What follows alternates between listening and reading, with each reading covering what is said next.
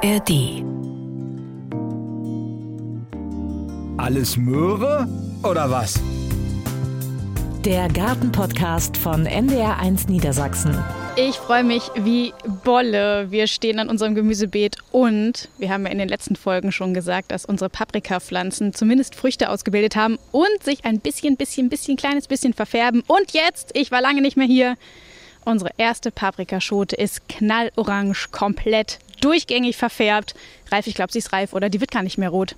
Ja, ich dachte eigentlich, die werden immer am Ende rot, aber unsere Gartenexpertin, die hier schon neben uns steht, hat mir gerade eben schon verraten, nee, die Sorte nicht, die hat jetzt ihren Reifegrad sozusagen, ihren Top-Reifegrad erreicht. Und Martina, das bedeutet für dich? Juhu! Erntezeit, endlich nach Monaten können wir unsere erste Paprikaschote ernten. Es sind dann noch ein paar mehr dran. Vielleicht werden die auch noch was, Claudia, oder? Auf jeden Fall. Die werden auf jeden Fall noch reif, ja. Die fängt ja schon an, orange zu werden. Die wird noch reif. Genau. Und ähm, wie das alles wird hier mit unseren Paprika, das könnt ihr natürlich hören. Alle 14 Tage gibt, gibt es ja diesen Podcast hier in der App der ARD Audiothek. Und da werden wir dann berichten, nicht? wie ist es weitergegangen mit Paprika? Mit Paprika grün, mit Paprika halborange, mit Paprika vollorange und vor allen Dingen, wie hat sie dann geschmeckt? Das wirst du dann testen. Darf ich? Oh, toll. Es gibt nachher Paprikaschote, vielleicht mit Quark. Ähm, genau, und auch den Weg des Reifens, den könnt ihr natürlich in unserem Blog nachschauen mit den Fotos auf ndr.de-ndr1 Niedersachsen. Ich bin Martina Witt, Redakteurin hier beim NDR in Niedersachsen. Und mein Name ist Ralf Walter. Ich bin ebenfalls Redakteur hier beim NDR und wir beide machen, also Martina und ich, den Gartenpodcast Alles Möhre oder was. Aber ohne die dritte im Bunde, ohne unsere Diplombiologin und Gartenexpertin Claudia Heger, würde hier, das müssen wir glaube ich ganz ehrlich sagen, es in unseren beiden Beeten nicht so schön aussehen, wie es jetzt aussieht. Und dafür nochmal herzlichen Dank und schön, dass du heute wieder bei uns bist, Claudia. Ja, bitte gerne. Es macht immer wieder Spaß. Und es ist natürlich auch super, dass ihr mit dabei seid, liebe Hörerinnen und Hörer, und dass es euch gefällt, was wir hier alles so treiben an unseren kleinen Gemüsebeeten. Wir werden ja rund um die Welt gehört tatsächlich. Hier mal so eine kleine Auswahl der Länder, ähm, aus denen wir eingeschaltet werden. Da ist Japan dabei, Schweden, Finnland, Spanien, Großbritannien, Australien, Österreich, die Schweiz und auch aus China werden wir gehört. Da grüßen wir natürlich auch in Hallo in die Welt. Ja, Gärtnern ist eben rund um die Welt ein beliebtes Hobby und ähm, das haben wir hoffentlich immer euch auch schon gesagt. Ähm, ein Einstieg ist immer möglich und wie unsere Beete hier so vorangegangen sind, hat Martina schon gesagt, kann man sehen bei uns im Gartenblog. Also es lohnt sich auf alle Fälle da mal reinzugucken und äh, wir haben diese Beete ja extra nicht ganz so groß gemacht. Die sind ja nur zwei Meter mal 1,20 Meter klein, muss man ja schon fast sagen, damit man eben auch sieht, was aus so einer etwas begrenzten Fläche herausgeholt werden kann. Claudia, du hast vorhin schon gesagt, das hat dich auch schon so ein bisschen überrascht hier, was wir alles ernten konnten, schon in den letzten Wochen und auch heute wieder. Ja, in diesem Jahr ist es also hier sehr gut gewachsen mit einer Grunddüngung im Frühjahr. Also das hat mich schon erstaunt, aber der Boden ist natürlich ausgeruht. Hier war früher Rasenfläche, die wird regelmäßig gedüngt und äh, ja, da ist natürlich noch gut Nährstoff drin. Also vielleicht startet auch ihr demnächst oder im nächsten Frühjahr auf alle Fälle mal mit so einem kleinen Beetstück oder mit einem Kübel, den man bepflanzt. Martina hat das ja auch gemacht bei sich auf dem Balkon und sieht auch nicht schlecht aus. Genau, ich habe auch ein paar Kräuter, die gehen jetzt richtig ab, seitdem es nicht mehr so heiß ist. Und wir hatten ja unsere Stabtomate so ein bisschen, naja, zwischenzeitlich ruiniert. Äh, und da habe ich ja ein paar Triebe von gezogen und ich habe jetzt ganz viele grüne Tomaten. Ich hoffe, die werden noch was. Ja, die werden auf alle Fälle noch etwas. Man kann nämlich die grünen Tomaten auch nachreifen lassen. Und ich glaube, Claudia kann das ganz gut erklären. Ja, wenn sie ihre Endgröße erreicht haben und nicht mehr rot werden, dann kann man sie abnehmen, ins Dunkle legen. Oma hat sie früher immer in Zeitungspapier gewickelt. Heute macht man es so, dass man äh, Äpfel dazu legt, weil Äpfel strömen das Reifegas Ethylen aus und das bringt die Tomate zum Nachreifen. Dann wird sie rot. Äh, man kann sie essen. Allerdings muss man wissen, diese Tomaten enthalten etwas mehr Solanin, also dieses Gift der Nachtschattengewächse, ist aber, wenn man ein, zwei, drei Tomaten isst, nicht gefährlich gefährlich. Man soll nur keine großen Mengen davon essen. Was den Tomaten gut tut, nämlich dieses Reifegas Ethylen, ist für Schnittblumen total schlimm. Also niemals einen schönen frischen Blumenstrauß in der Vase neben Äpfel stellen, dann sind die Blumen bald hin. Ja, weil die auch die Blumen im Prinzip zum Reifen bringen und dann verwelken die sehr schnell. Ich habe auch schon mal Bananen neben Äpfel gelegt, war auch keine gute Idee. also nicht, wenn man die Bananen länger als drei Tage zu Hause noch halten möchte. Die werden sehr schnell braun. Ja, das sind dann die sogenannten Zebra-Bananen, glaube ich, ne? so werden die genannt. Da kann man doch noch irgendwie so einen Mixer und ein bisschen Ja, man kann da immer noch super Bananenmilch draus machen und so, das muss man alles nicht wegwerfen. Aber wenn man sie einfach so essen wollte und nicht überreif oder sehr reif, dann nicht neben Äpfel legen. Gut, und ähm, wie ihr ja schon wisst, machen wir, bevor wir hier gleich wieder anfangen, etwas zu pflanzen, so einen kleinen Rundgang durch unsere Beete und schauen mal, was hat sich in den vergangenen zwei Wochen so äh, getan, was ist weiter vorangeschritten.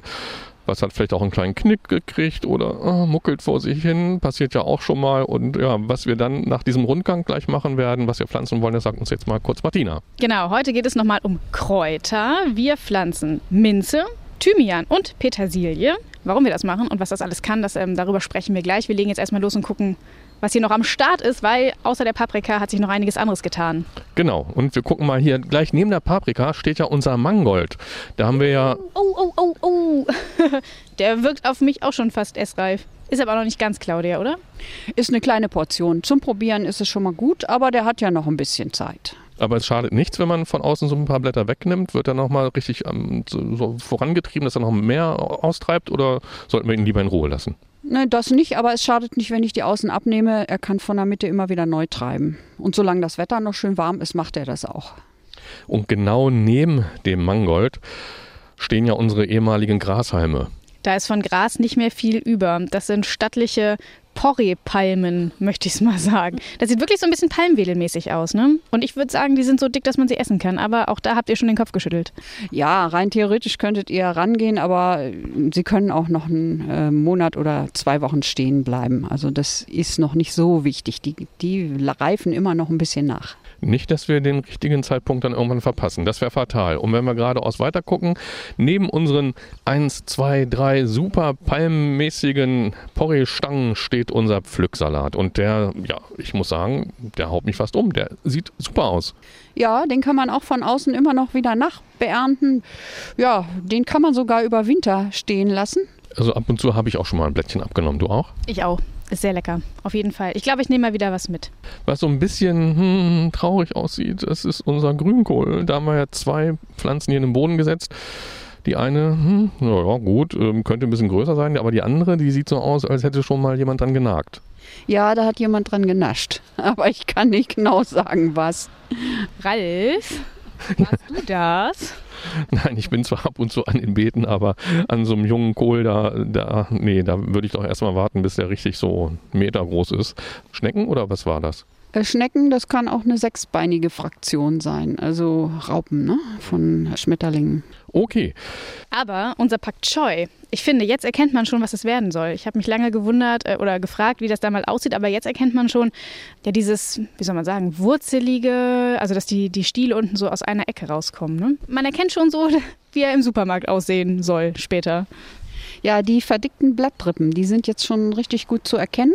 Aber der hat noch Zeit. Der kann sogar den ganzen Winter über noch stehen bleiben. Man kann den im Winter sogar ernten, allerdings nur, wenn kein Frost ist. Ne? Wenn, wenn nämlich das Gewebe einmal durchgefroren ist und ich das reinhole, wird es sofort matschig in der Wärme. Also geerntet wird grundsätzlich immer nur, wenn frostfrei ist. Also Claudia, nicht immer sagen, das kann alles noch stehen bleiben. Wir wollen irgendwann das alles essen. Aber er darf einmal Frost bekommen. Nur wenn ich ihn ernte muss, darf es nicht gefroren haben. Genau so ist das. Also ähm, man kann ihn wirklich jetzt noch zwei Monate, drei Monate stehen lassen. Er wird immer größer jetzt. Er hat also jetzt noch Zeit, äh, gut sechs Wochen, sieben Wochen, bis es zum ersten Frost kommt. Dann wird er wahrscheinlich das Wachstum einstellen, aber er bleibt über Winter stehen und er lässt sich also von Frost nicht beeindrucken. Und was mich beeindruckt, ist mal wieder unser Kohlrabi. Also den haben wir auch erst vor ein paar Wochen da in den Boden gebracht. Und mindestens einer von den beiden kann jetzt auch schon geerntet werden. Das ist so eine lilafarbene Sorte. Ja, die lilafarbenen, die bevorzuge ich. Also ich habe den Eindruck, dass die zarter sind. Also dass die nicht so schnell holzig werden. Und sie werden auch nicht so groß, aber das ist gerade so eine schöne, schöne Größe zum Ernten. Da weiß man auch, der ist nicht verholzt. Ja, und gar nicht so gut sieht unsere Sonnenblume aus. Die große Blüte, die hatten wir abgeknipst vor einigen Wochen schon, die liegt unten. Da ist auch schon viel rausgefuttert worden. Die kleine Blüte hat sich auch verabschiedet, die noch dran ist an der Pflanze. Die Blätter sind braun, hängen herunter. Man könnte fast ein bisschen traurig sein, oder? Ja, aber sie hatte ihre Zeit. Also auch die Sonnenblumen auf den Feldern sehen jetzt auch schon nicht mehr schön aus. Gut, die hat ja ja gut, jetzt nicht gerade drei Meter Wurzeln bei uns gebildet, so tief geht es ja glaube ich nicht runter, aber sollen wir sie rausnehmen oder noch stehen lassen? Stehen lassen. Ich lasse die sogar über Winter stehen, weil die über Winter dann so zurückfrieren, dass die Seitenwurzeln abfrieren und im nächsten Jahr kann man sie ganz locker rausziehen. Jetzt sitzt die praktisch mit den Feinwurzeln noch viel zu fest im Boden drin. Gut, wollen wir zum nächsten Beet gehen? Wir haben ja zwei von diesen Beeten und da sieht man schon von weitem die Zucchini, die ist äh, sogar schon aus unserer Beetumrandung rausgewachsen. Die ist ja schon ja, knapp einen Meter hier bei uns auf der Wiese. Und was sehen wir? Eine 30 Zentimeter Riesen-Zucchini. Was ist da passiert? Ja, es wächst halt noch. Es ist warm, es ist feucht die macht immer noch Zuwachs. Solange es keinen Frost gibt, wächst die weiter. Es ist auch schon wieder eine kleine in Arbeit, wenn man mal weiter nach hinten guckt. Weiter unten ist noch wieder eine kleine dran. Stimmt, da ist eine weibliche Blüte und dahinter gibt es einen Zucchini-Ansatz. Martina, Sie kann das sehen, dass das eine weibliche Blüte ist und wie kriegt man das raus? Woran erkennt man das? Ich habe es letztes Mal schon gefragt, ich habe es schon wieder vergessen.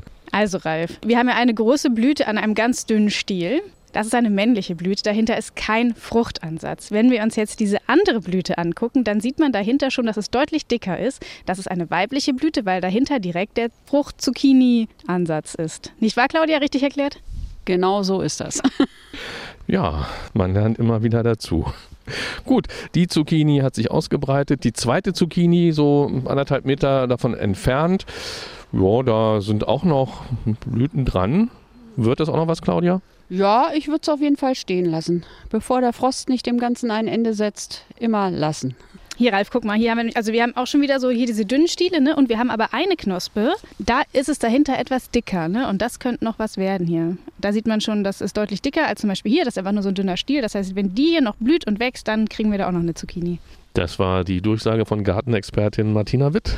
Vielen Dank, Claudia, dass du mir das alles beigebracht hast. Nächstes Jahr können wir es alleine. Nein, Scherz, auf gar keinen Fall. Nein, nein, nein, Claudia muss uns erhalten bleiben. Und äh, wir sprechen es auch immer wieder an, weil die natürlich auch ganz imposant hier im Beet stehen. Das sind unsere Stangenbohnen. Und da sind immer noch Bohnen dran, die wir ernten können. Geht das auch noch den ganzen Winter über so? Nein, der erste Frost macht dem Ganzen ein Ende, das ist klar. Aber wenn dann die Hülsen trocken werden, kann man immer noch die Kerne ernten. Die kann man auch essen. Man sollte sie aber vorher kochen. Daneben unser Basilikum wächst immer noch rasant nach oben, hat die Blüten, haben wir auch schon drüber gesprochen in der, glaube der vergangenen Ausgabe. Wenn Basilikum anfängt zu blühen, dann sind die Blätter schon so ein bisschen hart, aber Pesto kann man immer noch draus machen. Pesto geht immer. Wenn es zu hart ist, dann kann man äh, es durch ein Sieb streichen nachher, wenn man es klein gemacht hat. Ne? Und das geht auf jeden Fall. Ich würde nur jetzt einkürzen und würde das, was oben ist, zu Pesto verarbeiten. Man weiß nicht, wann der nächste Frost kommt, denn wenn der erste Frost drüber ist, dann ist beim Basilikum Ende. Unsere Erdbeeren, da hattest du ja diese Absenker mitgebracht vor einiger Zeit. Da sind ja auch die allermeisten etwas geworden. Die stehen jetzt schon so ganz ordentlich. Und man sieht, das wären stattliche Erdbeerpflanzen. Zwei haben es nicht gepackt, aber da hast du ja etwas zum Nachpflanzen mitgebracht. Genau, die muss ich ersetzen. Ich weiß nicht, warum die nicht gekommen sind. Vielleicht war es zu feucht oder sie hatten noch zu wenig Wurzeln. Passiert immer. Deswegen hat man immer ein bisschen was in Reserve stehen. So ist das halt im wahren und echten Gärtnerinnen und Gärtnerleben. Es klappt einiges, manches geht daneben. Beim anderen ist man ganz überrascht, was daraus äh, sich entwickelt und manchmal trennt man irgendwas in zwei Teile und hat dann plötzlich die doppelte Menge an Pflanzen. Nur ohne jetzt schon rote Tomaten. ja, aber es wird ja alles noch. Wer kann sich sonst schon im Oktober noch über Tomaten freuen? Genau, da sind wir ganz gespannt. So, haben wir etwas vergessen bei unserem Rundgang oder sind wir soweit erstmal damit durch? Dann könnten wir jetzt äh, mit den Pflanzen beginnen. Claudia, du hast ja einiges mitgebracht. Zum Beispiel Minze. Minze ist ja sehr gesund, enthält unter anderem ätherische Öle und ganz viele Vitamine, Gerb- und Bitterstoffe, wirkt antibakteriell, keimtötend, beruhigend, krampflösend. All das, was wir brauchen, Martina, oder? Mir geht's ganz gut gerade. Ich habe keine Krämpfe. Aber es ist bestimmt gut. Frischer Minztee, herrlich. Ja, unsere Kollegin Jessie Chantin, die hier vorhin Fotos gemacht hat, die hat auch, als sie die Minze geknipst hat, sich gleich ein paar Blätter abgeschnitten und gleich in den Mund gesteckt und war begeistert von dem Geschmack. Ich glaube, da müssen wir ein bisschen aufpassen die nächsten Wochen. Wir machen so ein Kaninchendraht äh, drumherum. Ich weiß nicht, ob das Jessie abhält, ehrlich gesagt. Aber wir gönnen's, wir gönnen's ihr. Ja, natürlich. Man muss auch mal testen, wie es schmeckt. Gut, Claudia, die Minze könnte man einfach so ins Beet setzen, aber dann hätte man unheimlich viel Freude an Minze, weil dann würde im nächsten Jahr hier überall Minze wachsen. Genau, deswegen ist es immer besser, man setzt sie in ein Gefäß. Hier ist der Boden nicht so tief, deswegen habe ich eine Schale mitgebracht. Minze wurzelt im Prinzip eher flach, also da reicht eine Schale aus, die braucht nicht die Tiefe. Man kann es draußen versuchen, aber dann muss man ständig mit dem äh, Spaten drumrum sein und immer wieder die seitlichen Triebe abstechen und rausholen. So, dann lass uns mal rangehen an die Minze. Die wird jetzt einfach hier in diese Schale eingepflanzt. Ja, ich habe eine Kunststoffschale mitgebracht. Ähm, die hat natürlich nur vier Löcher. Minzen mögen das gerne feucht, also von daher ist es mit der Schale sowieso gut, weil Minzen können fast äh, in richtig nasser Erde stehen. Das mögen die und sie mögen auch keine volle Sonne. Sie mögen ein bisschen schattig stehen. Halbschattig ist für eine Minze ideal. Da haben Sie also hier den guten Platz direkt neben unseren Stangenbohnen, die ja ordentlich Schatten werfen. Claudia beugt sich in die Hocke, holt die Kunststoffschale hervor und da kommt noch über die Abzuglöcher noch ein bisschen was drüber. Ich habe da die üblichen Tonscherben drüber über die Löcher, damit die sich nicht zusetzen. Und damit die beim Einpflanzen im Prinzip die Tonscherben nicht verrutschen, habe ich dann noch ein Schafvlies drüber gemacht. Das Schafvlies lasse ich auch als Dünger. Das ist eigentlich eine Düngematte. Schafwolle speichert Wasser, wird aber dann nach einer Zeit abgebaut zu Dünger. Und Minze möchte es auch gerne nährstoffreich haben. Von daher kann man das ruhig da unten drin lassen und äh, das wird im nächsten Jahr wird es dann zersetzt und düngt gleichzeitig auch noch. Ja, das hört sich doch gut an. Praktisches Teil. Dann mal ran. Also da braucht man jetzt noch ein bisschen Erde. Die nimmst du hier einfach aus dem Beet mit deiner kleinen Schaufel. Claudia justiert nochmal die Tonscherben über den Abzugslöchern, damit das richtig alles akkurat verschlossen ist. Dann kommt nochmal das Schafvlies drauf, die Erde drauf, hier aus dem Beet. Nicht zu knapp. Die ist auch noch schön feucht, die Erde. Sieht schon ganz gut aus. Halb voll ist die Schale schon. Ja, ist natürlich sehr steinig der Boden hier. Ja, das ist bei Rasenflächen ist das häufig so. Das wird halt praktisch oben nur platt gemacht, damit es schön eben ist. Und da können ruhig Steine drunter sein. Das stört den Rasen nicht. Aber uns im Gemüse haben wir es nicht so gerne. So, jetzt muss man gucken. Gut, die Schale soll ja so im Beet so ein bisschen verschwinden, also mit dem Rand oben abschließen mit unserer Erdoberfläche, damit das alles auch ein bisschen schön aussieht. Und da ist Claudia noch ordentlich am Schaufeln. Ist ein bisschen mühsam bei diesem steinigen Boden. Gartenarbeit ist nichts für Feiglinge. ah. Das ist ein schöner Satz. das sieht schon ganz gut aus. Ich denke mal, jetzt können wir das von außen schon mal so ein bisschen stabilisieren. Man wird den Rand schon noch sehen, ne? damit man nachher im Sommer auch sieht, wo man die Bewässerung an, anstellt. Ich habe eine Minze zu Hause in einem normalen Topf, also in dem, in dem ich die gekauft habe. Und die wirkt jetzt so ein bisschen drüber. Also die Blätter sind braun. Äh, habe mich wahrscheinlich nicht so richtig gut drum gekümmert. Lebt die noch? Kann ich die in richtige Erde pflanzen und dann überwintert mir die da oder ist die tot? Die ist nicht tot. Die ist nur praktisch ja unter Nährstoffmangel, weil die Erde ist verbraucht. Und ähm, man kann sie ins Freiland pflanzen, aber dann immer Vorsicht, ne? Sie wird dann weiter wachsen. Minzen sind absolut winterhart. Zumindest die ganz normalen Minzen. Es gibt spezielle Minzen, die sind ein bisschen empfindlich, aber die normale Pfefferminze, auch die marokkanische oder die türkische Minze, die sind absolut winterhart. Die kann man so ins Freiland pflanzen. Die kann man auch im Topf auf dem Balkon stehen lassen. Aber dann sollte man sie über Winter mit Vlies oder einer Noppenfolie umwickeln, damit der Topf nicht austrocknet. Ne? Also das Problem ist nicht der Frost, sondern das ist die Frosttrocknis. Ne? Also wenn der Frost praktisch in den Topf reingeht, dann kann die Pflanze kein Wasser mehr aufnehmen, weil alles ist ja gefroren. Und um das zu verhindern, macht man ein kleines Mäntelchen drumherum und man guckt, wenn es dann irgendwann nicht mehr gefroren ist, dass man auch darauf achtet, dass die Erde feucht ist. Okay, ich habe so eine Weinkiste mit Folie ausgelegt, mit Löchern. Da ist viel Erde drin und vielleicht noch ein bisschen Platz da. Darf sie wuchern? Man kann sie jetzt durchaus auch äh, verpflanzen. Man kann sie jetzt auch auseinanderpflanzen. Man kann jetzt auch Stecklinge von machen, in Wasser stellen und dann nach drei, vier Wochen haben die Wurzeln, kann man sie einpflanzen. Das ist alles noch möglich. Sehr gut. Es war eine Mojito-Minze. Also eigentlich für Cocktail und ich habe es aber nie ausprobiert.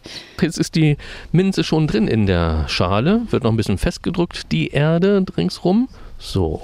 und der Platz ist ja wirklich gut ausgewählt, schattig. Kann sie sich hier noch halten. Ja, und gesund haben wir ja vorhin schon drüber gesprochen, ist sie auf alle Fälle. Und dann werden wir das machen. Einen schönen Minztee. Also Ralf hat auch schon das nächste Kraut geholt. Thymian zählt ja zu den klassischen mediterranen Gewürzen, hat so ein würziges, bittersüßes Aroma und ist auch ein Heilkraut, wirkt auch entkrampfend, hatten wir schon bei der Minze, ne?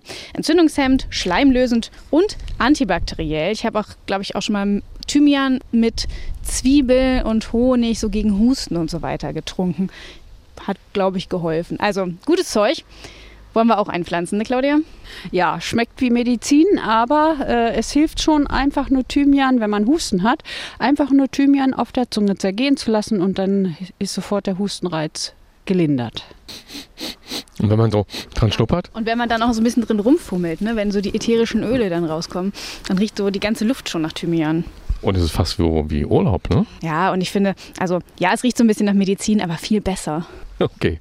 Ja, Claudia, dann mal los. Der Thymian, wo soll der hin? Ja, der kommt auch in die Mitte, aber der braucht Sonne. Der möchte es im Sommer schön sonnig haben und der kommt auch mit Trockenheit sehr gut klar.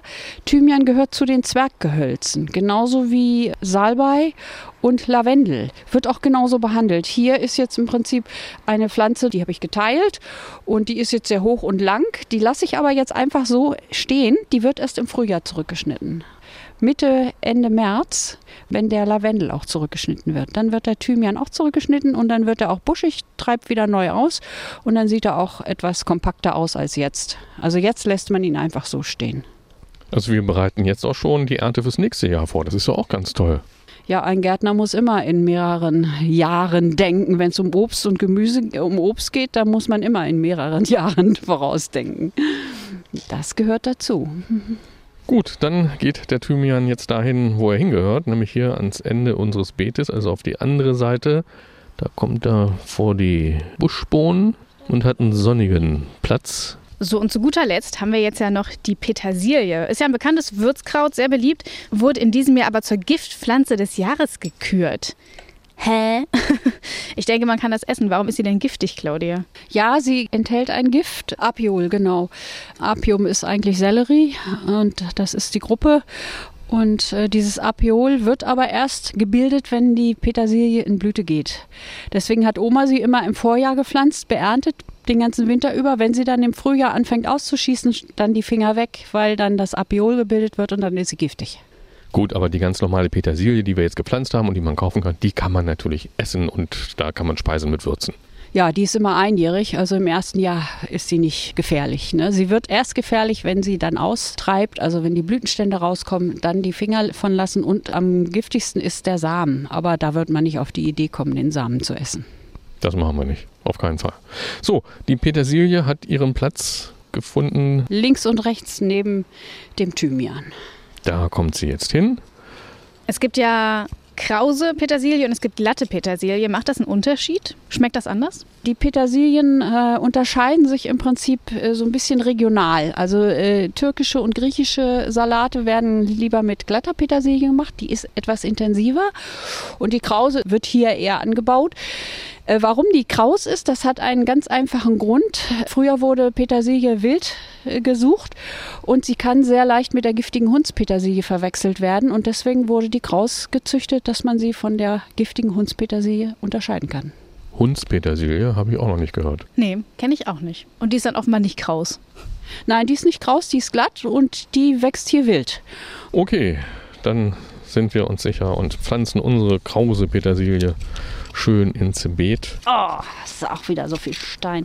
Macht der Pflanze aber eigentlich nichts, die wächst drumrum, um die Steine.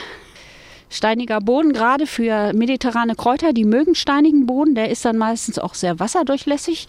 Die mögen es auch im Sommer nicht zu feucht. Ne, die Minze schon, deswegen wächst sie auch im Halbschatten, da ist es immer feuchter. Aber ähm, mediterrane Kräuter, Thymian, Salbei und Lavendel, die mögen es lieber auf sandigem bzw. durchlässigem Boden, der Steine enthält und nicht so nährstoffreich ist. Die Petersilie ist jetzt auch da, wo sie hingehört. Also Ja. ein Schildchen mache ich nachher noch an die Pflanzen dran, dass man weiß, wo was wächst und es nicht nachher irrtümlich als Unkraut rauszupft. Claudia, jetzt muss ich aber mal ganz streng und böse gucken. Du glaubst doch nicht, dass wir beide, Martina und ich, die Petersilie und den Thymian mit Beikräutern verwechseln. Das nicht, aber im Frühjahr habt ihr mir die, die Ringelblumen rausgeholt. Ja, das stimmt, das waren wir. Da haben wir so ein bisschen forsch losgelegt. Aber die haben wir ja auch ausgesät, da sah man das ja nicht gleich, was es wird. Und Petersilie haben wir ja schon mal gesehen. Dann ähm, geht es jetzt weiter mit Erbsen. Die sind ja auch sehr, sehr gesund, enthalten viele Vitamine und Mineralstoffe. Und was das Interessante ist bei den Erbsen, die binden über die Knöllchenbakterien an den Wurzeln ebenfalls wieder Stickstoff und düngen damit die Beete. Ja, genau. Sie holen den Stickstoff im Prinzip aus der Luft, weil Luft äh, enthält ja zu 78 Prozent Stickstoff. Und die können das binden im Boden und deswegen sind die sehr gut als Gründüngung geeignet, weil die den Boden mit Stickstoff anreichern. Das heißt, wir nutzen die jetzt als Dünger oder wir wollen die auch noch essen? Nein, die wollen wir jetzt essen. Die können allerdings in diesem Jahr keine Hülsen mehr ausbilden. Also ich werde die jetzt legen, die Erbsen, etwas dichter. Und wenn die dann rauskommen, wenn jetzt so Oktober, November noch warmes Wetter ist, dann werden die wachsen. Dann kann man auch die Triebe im Salat essen. Schmeckt auch sehr gut und ist ein bisschen im Winter ein bisschen Vitamingrün, ne, was man so hat. Allerdings die Pflanzen, die man dann entspitzt, die haben natürlich im nächsten Jahr keine Chance, dann noch groß zu werden. Deswegen lege ich die im Herbst dichter und nehme im Prinzip die, die ich für den Salat nehme, die nehme ich dann komplett raus und dadurch kriegen die anderen ein bisschen mehr Platz. Die überwintern dann und haben im Frühjahr dann etwas früher schon ihre Hülsen. Da kann ich schon im Frühjahr, so ab Mai, die ersten Erbsen ernten. Da müssen wir also wieder aufpassen, wenn wir hier an die Beikräuter gehen, dass wir nicht dann die zarten Erbsentriebe gleich mit wegkappen. Und die Erbsen hast du in so einer Samentüte, sage ich mal. Das ist welche Sorte oder hast du da das wieder? Das ist die frühe Harzerin. Es gibt auch spezielle Wintererbsen. Das ist eine frühe Sorte, die also schon sehr früh ins Freiland kann, die auch kältetoleranter ist. Was man nicht nehmen kann, sind Zuckerschoten. Die mögen es ein bisschen wärmer, die würden den Winter nicht überstehen. Also die kommt äh, aus dem wunderschönen Harz, die frühe Harzerin. Sehr schön. Ja, dann lass uns mal rangehen ans Beet. Und wo möchtest du sie denn legen? Also genau in der Mitte, da wo die dicken Bohnen gewachsen sind im Frühjahr, ne, da können die Erbsen jetzt hin. Die stören sich nicht gegenseitig, die kann man da durchaus dahin pflanzen. Dann machen wir das jetzt so. Aussehen oder legen, wie auch immer man das jetzt bezeichnen möchte. Claudia beugt sich ganz geschickt hier ins Beet hinein, zieht mit der Schaufel, mit der kleinen Schaufel eine Rille und da hinein, ja, ja, wieder Steinchen dabei, okay, die kommen wieder weg. So, weiß nicht, 5 cm tief ist das. Ja, nicht zu tief, also so 2, 3 Zentimeter.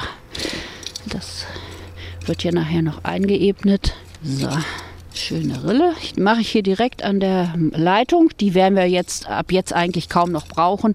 Also Leitung, das ist unser Tropfschlauch, Ja. den haben wir da zwar noch liegen, aber Wasser ist abgestellt, weil es regnet ja zum Glück einigermaßen. Ja, die Erde ist so gut feucht, da braucht man also jetzt nicht mehr nachhelfen. In der Regel wird es um diese Zeit auch genügend regnen. Da braucht man das eigentlich nicht mehr. Aber man kann die Leitung ruhig über Winter liegen lassen. Das stört die nicht. Man sollte sie nur im Herbst einmal vom Wasser innen befreien, also mal auspusten, die Tropfleitung. So, Jetzt hat Claudia in der linken Hand die ganzen Erbsen und legt sie ja so im Abstand von einem Zentimeter, zwei Zentimeter. anderthalb bis zwei Zentimeter. Und was nachher zu dicht ist, das kann man rauszupfen, wenn es größer ist und kann es dann im Salat verwenden. Wie lange wird es dauern, bis wir da was sehen? So, na, so zwei, drei Wochen wird es dauern. Es ist ja jetzt nicht mehr so warm. Dann brauchen die Pflanzen etwas länger. Da fehlt halt die Wärme jetzt. Es geht schon auf den Herbst zu, wobei die Erbsen eigentlich keinen Einfluss drauf haben. Also die stören sich nicht daran, dass die Tage jetzt kürzer werden. Das können es auch nicht ändern. nee, leider nicht. Ja, und das sieht wieder sehr schön aus, wie so ja, Perlen an einer Schnur werden die Erbsen hier eine nach der anderen in diese Saatrille gelegt und das hat auch wieder was, wie ich finde, ästhetisches, Martina. Total. Aber ich freue mich trotzdem darauf, wenn wir es ernten können. Also, ich hoffe darauf, dass sie einfach schnell jetzt wachsen. Aber es ist in der Tat sehr schön, wie so eine Perlenkette. Ja, ach, Garten ist beruhigend und macht einfach Spaß. Ach Ralf, ich wusste gar nicht, dass du so, Ja, doch, so bin ich. so, so ästhetisch unterwegs bist. So bewusst, so aufmerksam, achtsam nahezu. Ja, wenn es um diese Pflanzen geht, das ist doch unser, unser größter Schatz, den wir jetzt hier haben. Für unseren Podcast, alles Möhre oder was. Muss man ja auch mal wieder sagen. Da, da fällt mir gar nichts mehr zu ein. Ich bin einfach zu gerührt. Ja, eine schöne Perlenkette, nicht ganz gerade, aber das macht nichts. In der Natur ist auch nicht alles ganz gerade. So, und jetzt kriegen Sie noch eins auf die Mütze, die kleinen Erbsensamen. ne? Jetzt wird diese Rille wieder geschlossen. Ja, da ich keine Hake habe, mache ich das einfach jetzt mit den Fingern. Aber ich nehme Handschuhe, weil das heute sehr feucht ist. Das klebt ziemlich an den Fingern. Das Schließen dieser Saatrille hört man jetzt nicht so richtig, aber es sieht natürlich gut aus. Und jetzt wird noch ein bisschen angedrückt, damit der Bodenschluss da ist. Jetzt kann es wachsen. Und fertig, die Erbsen sind im Beet. Und jetzt kommen wir zu etwas, was wir eigentlich ja schon gleich am Beginn mal gemacht haben, wenn wir uns zurückerinnern. Saubohnen, sie sind schon lange wieder raus aus der Erde, aber es gibt neue. Ja, oder auch Ackerbohnen, dicke Bohnen, Puffbohnen, die haben ganz viele Namen. Dabei sind es nicht mal Bohnen, es ist eine Wickenart. Das Problem zurzeit ist, man bekommt die nicht gekauft. Zurzeit wird kein Samen angeboten. Das ist einer aus dem Frühjahr noch, der übrig ist. Also wer im Überwinter Saubohnen oder dicke Bohnen anbauen will, der sollte sich im Frühjahr etwas Samen zurücknehmen. Weil ich habe geguckt in sämtlichen Geschäften, es werden sogar noch Buschbohnen und sowas angeboten, was man eigentlich jetzt überhaupt nicht mehr aussehen kann. Aber dicke Bohnen, die sind im Frühjahr relativ schnell vergriffen und dann gibt es keine mehr. Und das sind auch schon ganz schöne Kavenzmänner, die man da so sieht. Ne? Also wie groß sind die? Zwei? Nein, na, ein Zentimeter vielleicht im Durchmesser, nicht? Ich hoffe, dass die in Ordnung sind. Wir werden es sehen. Dicke Bohnen, die kann man ja schon im Februar pflanzen, deswegen die sind auch absolut frosthart. Man kann sie jetzt auspflanzen. Die werden dann ungefähr noch vielleicht so 10 Zentimeter und dann überwintern die, auch wenn es frostig ist, das macht denen nichts aus. Und im Frühjahr kriegen sie natürlich früher äh, ihre Hülsen und sie laufen der schwarzen Bohnenlaus davon. Das heißt, diese bekommen keine schwarze Bohnenlaus, weil sie zu früh sind. Also die sind dann schon weiterentwickelt. Ja, die sind im Prinzip schon praktisch fast fertig, wenn die Bohnenlaus erstmal anfängt. Ha, haben wir es dem Bodenlaus auch schon gezeigt jetzt, ne, wenn wir säen. Bäm. Dieses Jahr im Sommer hatten wir dann ja noch die Bohnenläuse an den Bohnen. Die Bohnen waren auch früh genug draußen, ähm, um sich da nicht ins Boxhorn jagen zu lassen. Aber dann sind wir diesmal noch schneller. Ja, man lernt dazu. Und hätte ich früher auch nicht gedacht, dass man so über Winter, auch bei Frost und was, so viel im Beet haben kann und das verreckt nicht, sondern bleibt weiter am Leben. Nö, ich dachte auch jetzt so Herbst vorbei, nächstes Jahr geht's weiter. Nein, also früher hat man auch über Winter. Naja gut, der Grünkohl und der Rosenkohl, da weiß man es ja. Was man also auch über Winter stehen lässt, ist die Pastinake. Die wird im Frühjahr gepflanzt und bleibt ein ganzes Jahr im Beet. Wird es im nächsten Jahr dann geerntet oder im Herbst. Aber sie wird dann sehr früh im Frühjahr ausgesät. Die ist auch absolut winterhart. Ne, bei der Möhre ist es anders. Die wird vom Frost dann praktisch erwischt und wird dann glasig, dann schmeckt sie nicht mehr. Allerdings kann man das auch ein bisschen verhindern, wenn der erste Frost da ist, kann man die ein bisschen mit Laub abdecken, die Möhren, und dann äh, kann man die rausholen, wenn man sie dann braucht. Denn je länger sie im Boden bleiben, desto besser lassen sie sich auch lagern. Wenn sie dann erstmal ins Lager kommen mit, mit Sand oder so, dann muss man auch aufpassen, dass sie feucht bleiben. Man muss aufpassen, dass keine Wühlmäuse reingehen und die Ernte wegfressen. Also man lässt sie auf dem Beet. Wenn die ersten Fröste kommen, kann man sie abdecken und dann ist es überhaupt kein Problem. Gut, dann wollen wir den Saubohnen, Samen mal was Gutes tun und sie dahin bringen, wo sie sich bestens entwickeln können. Claudia guckt nochmal mit einem prüfenden Blick drauf. Da sind ein bisschen Fasern dran, aber naja, mal sehen. Ich hoffe, sie sind nicht zu feucht gewesen, dann kommen sie nicht mehr, aber wir werden es sehen. Ich werde zu Hause auf jeden Fall auch noch welche aussehen. Man kann sie jetzt auch noch vorkeimen und dann in, in Töpfe pflanzen und dann auch noch Anfang äh, Oktober ähm, ins Beet auspflanzen. Also fertig vorgefertigte Pflanzen. Das geht auch. Das werde ich auf jeden Fall zu Hause auch machen. Falls das hier nichts wird, dann werde ich im Oktober noch nachpflanzen. Ja, unsere Gemüseversicherung ist das sozusagen. Gut, Claudia. Dann mal ran an die Saubohnen ins andere Beet. Da mache ich nur so Löcher zwischen, die sind ja relativ groß. Ich hoffe, ich komme rein und stoße nicht immer auf die Steine. Aber das müsste gehen. Ich glaube, ich lockere es einmal auf. Die Erde ist sehr fest. Okay. So, die drücke ich jetzt einfach nur da rein. So alle 10 cm eine. Und egal wie tief, so einfach nach Gefühl. Zwei, drei Zentimeter tief nach Gefühl. Und dann hoffen wir, dass es kommt. So, da vorne kann noch eine hin. Zumachen. Und auch wieder ein bisschen festklopfen. mit der Hand. So, fertig. So einfach geht das. Ja, und das Zugucken ist noch einfacher, muss ich sagen. Ja, gucken geht immer, ne? Genau. Ja, ähm, dann sind wir für heute schon wieder durch mit dem Pflanzen und Aussehen und so langsam wird es etwas luftiger in unseren Beeten, Martina. Ja, jetzt vorübergehend, ne? Wir haben ja einiges gepflanzt und da kommt jetzt ja in den nächsten Wochen schon wieder was. Also es geht immer weiter. So ist das. Das Gartenjahr ist zwar noch nicht zu Ende und wir werden auch weiterhin über unsere Gemüsebeete berichten, aber wahrscheinlich nicht mehr komplett als ganze Folge, sondern am Beginn einer neuen Folge und so fünf Minuten vielleicht. Also sagen wir euch, wie sich alles entwickelt hat, ob die Sauböhnchen schon zu sehen sind oder die Erbsen sich schon gezeigt haben. Und dann gibt es noch anschließend etwas ausführlicher ein anderes Gartenthema. Was? Das sagen wir noch nicht. Lasst euch einfach überraschen. Aber das ist doch richtig so, dass wir jetzt nicht jede Folge komplett mit den Beeten hier zugange sind. Ja, weil äh, das Wachstum lässt halt nach und alle 14 Tage ist ein bisschen zu eng jetzt.